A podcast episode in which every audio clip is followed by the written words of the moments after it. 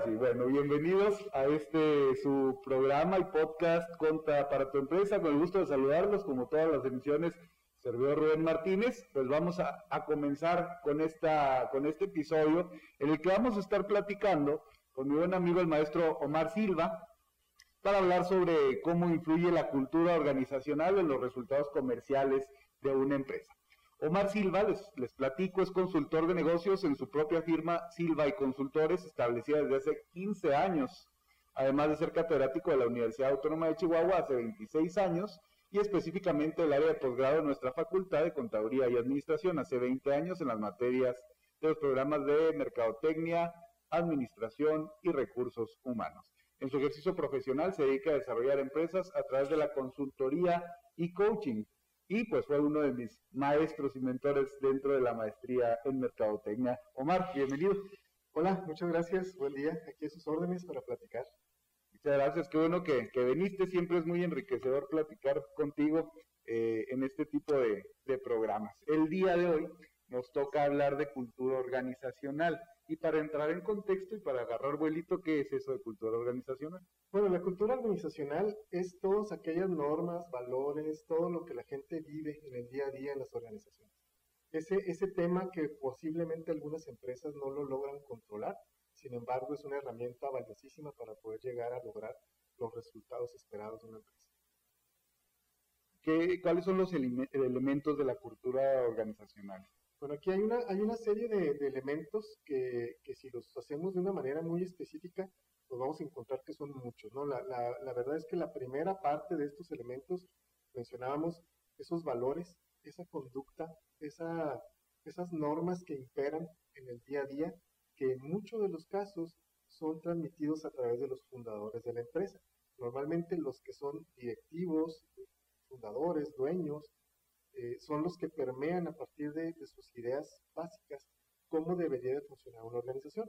Conforme la empresa va creciendo, va adquiriendo otro tipo de elementos. Por ejemplo, se empieza a desarrollar temas ya filosóficos, temas de filosofía corporativa, incluimos por ahí todo lo que es la parte de la propuesta de valor, el, el mantra, el eslogan, eh, la misión, la visión, los valores, todos esos elementos que en muchas organizaciones desafortunadamente se convierten en letra muerta, en, en, carpetas guardadas en un cajoncito, o si bien nos va en cuadritos ahí colgados en alguna sala de juntas, pero que realmente no logran conectar con el día a día. Ese es el, ese es el tema, ¿no? Otros elementos también de la, de la cultura que forman parte de la cultura es el tema de la identidad corporativa. Aquí entran algunos otros elementos que son ya algunos gráficos, logotipos, las marcas como tal, todos esos elementos que forman parte de la forma en cómo comunica una empresa lo que es su esencia. Entonces, a partir de ahí, si nos vemos en, el, aspecto amplio de lo que es la cultura organizacional, vemos que tiene que ver con cómo se comporta la gente, cuáles son los valores que rigen su conducta, toda la parte filosófica y todos los elementos de cómo comunica la, la, la esencia de la organización. Todo, eso, todo ese conglomerado es la parte de la cultura organizacional podríamos decir que también entra como la parte de la personalidad de la empresa. Luego se menciona este concepto de la personalidad de la empresa. Básicamente es eso, ¿no? Me acuerdo que en algunas sesiones, en, en, clases o en algunos ejercicios de consultoría con empresas, en el tema de identidad corporativa, surge por ahí el, el ejercicio de decir, bueno, si, si esta empresa, si esta marca fuera una persona, ¿cómo sería esa persona? Hablábamos, por ejemplo, temas, los, los ejemplos clásicos, ¿no? Si Ford fuera una persona, ¿cómo sería la persona? Bueno, normalmente la gente dice, pues una persona de edad un poquito madura, no, no anciano, pero sí una persona con madurez, una persona fuerte, generalmente lo describen como un hombre, eh, un hombre que tiene características físicas este, robustas, esa, esa característica fisiológica de la persona la relacionan con la esencia de la marca. Entonces, eso, eso es a lo que tenemos que llegar, ¿no? También tendríamos que identificar en, en una decisión eh, estratégica cómo quisiéramos que la gente recordara a mi organización. A partir de ahí tendríamos que empezar a trabajar en construir esa identidad corporativa que se conjunte con la cultura de la organización para poder lograr que todos y cada uno de los colaboradores comuniquen exactamente lo mismo con consistencia esa consistencia nos va a llevar a un nivel de posicionamiento. Cuando vemos que una empresa, le podemos preguntar a cualquier persona, ¿qué imagen se te viene a la mente cuando ves la marca tal? Que todas las personas piensen en lo mismo significa que hay un trabajo de identidad corporativa muy sólido. A partir de ahí es donde estamos haciendo las cosas bien. La cultura organizacional está funcionando. Sin embargo, vemos otros ejemplos donde una persona te puede decir una cosa, otra persona otra cosa, quiere decir que no hay consistencia. Entonces habría que hacer algo todavía para poder llegar. Ahora, la gente pensará, ¿de qué nos sirve este, tener una consistencia y demás? Pues es posicionamiento. Cada vez que tú piensas en un producto, estaríamos pensando en, alguna marca en particular. Si esa marca no es la tuya, quiere decir que todavía tienes algo que mejorar. De eso se trata esto. Es como se relaciona también con los, los resultados comerciales de la organización precisamente es lo que, lo que te iba a decir. Seguramente eh, habrá por ahí todavía personas con este, tal vez una mentalidad, digamos, de la vieja escuela, que digan, bueno, a mí qué me interesa cómo me vean o no la yo lo que quiero es vender y vender y ganar dinero. Pero vamos, va relacionado entonces a eso, al, al, posicionamiento y con el posicionamiento el, el qué tanto voy a vender, qué tanto estoy participando en el mercado. Cuando la empresa toma la decisión de sí sobresalir en el mercado, de dar un paso adelante, de, lograr una mayor participación dentro del mercado. Este, estos elementos son los que deben de funcionar. La parte básica debe estar cubierta. Debes de tener un buen producto, definitivamente, debes de tener una buena oferta económica, son condiciones eh, comerciales de precio, créditos, etcétera. Todo eso debe estar garantizado. Pero hay varias empresas que pueden llegar a lo mismo. Es decir, hay, varias empresas que pueden vender el mismo producto con las mismas características, mismos beneficios y demás. ¿Cómo logras tú darle la vuelta a eso? ¿Cómo logras sobresalir a eso? Bueno, a través de tu cultura organizacional puedes impulsar a que la gente, el consumidor, el cliente potencial, te voltee a ver a ti en vez de a tu competidor. ¿A través de qué? De, una, de un trato consistente, de una comunicación efectiva, que todo se desprende a través de la cultura organizacional. ¿De qué depende todo esto?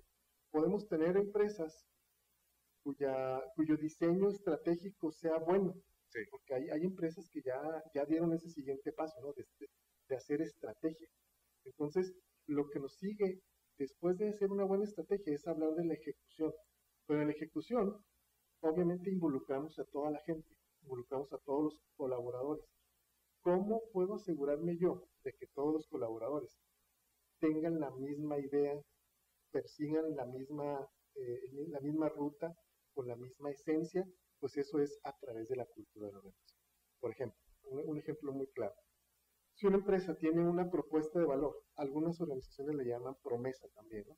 Pero en esa, esa propuesta de valor, la claridad es tal de que lo más importante para esta empresa es satisfacer al cliente, por poner un ejemplo, ¿no? Quiere decir que cualquier decisión que vaya a tomar un colaborador en cualquier circunstancia, lo primero que debe privilegiar es cómo logro la satisfacción del cliente. Si todos los colaboradores comprenden eso, hay una consistencia de que toda la empresa tiene un enfoque muy orientado al cliente, a lograr satisfacción. Hay empresas que al no tener esto, unas personas con un perfil a lo mejor más financiero van a pensar, no, espérame, yo necesito privilegiar la rentabilidad. No me importa si el cliente queda satisfecho o no. Otras personas digan, no, espérame, o sea, yo lo que, un nivel más operativo a lo mejor, yo necesito que mis procesos avancen correctamente y no me voy a meter en problemas de operación por lograr darle satisfacción a un solo cliente. Entonces, ese tipo de, de decisiones unipersonales se tienen que acabar o se tienen que minimizar a la hora de que haya una idea muy, muy concreta en la organización. Es decir, es como, como nuestro mantra, ¿no? Todo lo que yo voy a decir, todo lo que yo voy a hacer, todo lo que las decisiones que voy a tomar están relacionadas con lo mismo. Todas las demás personas dentro de la organización están pensando en lo mismo. Desde esa alineación de pensamiento que te lleva a acción, desde ese momento la organización en su conjunto va a tener una, una ejecución correcta y el logro de sus objetivos. Básicamente es, es esa la forma como lo podría yo resumir. Sí, ya para, ya para despedirnos precisamente como, para, para, irnos hacia, hacia ese lado, este, ¿cómo le hacemos o, cómo podemos convertir, tú que eres consultor de negocios de empresas grandes. Eh, ¿Cómo podemos convertir una empresa en una organización exitosa? lo primero es, tiene que haber un compromiso de parte de la dirección. La dirección tiene que estar promoviendo, empujando esto y debe tener una claridad y una apertura hacia las ideas que surjan en ese sentido. Normalmente debemos incrustar personas con este perfil para lograr diseminar a lo largo de toda la organización. Pero lo principal es la voluntad. A partir de que la voluntad de la dirección permee, lo demás es mucho más sencillo. Ya los cómo específicos, bueno, sería una, una, siguiente sesión tal vez porque sería algo, algo amplio, ¿no? Pero por lo pronto, la parte de la dirección sería lo, más importante. Es, lo, es el que va a desdoblar la instrucción y todos los demás, pues bueno, ya van, este, va permeando, como dices. Es así es. Muchísimas gracias, Omar. Siempre un gusto. Siempre un gusto platicar con, contigo, maestro Omar Silva. Muchas gracias. Muchas gracias a todos ustedes que nos escucharon, que nos eh, siguen a través de, de, este podcast en Spotify, en YouTube. Síganos en nuestras redes sociales, en Facebook como Facultad de Contaduría y Administración, en Instagram como FCA-Watch y acérquense a la facultad. Tú que tienes un negocio, una idea de negocio, acércate a la facultad para que podamos este, darte esta asesoría a través del programa Conta tu empresa con tips, consejos y este, alguna asesoría para que tu empresa sea exitosa. Nos escuchamos el próximo martes.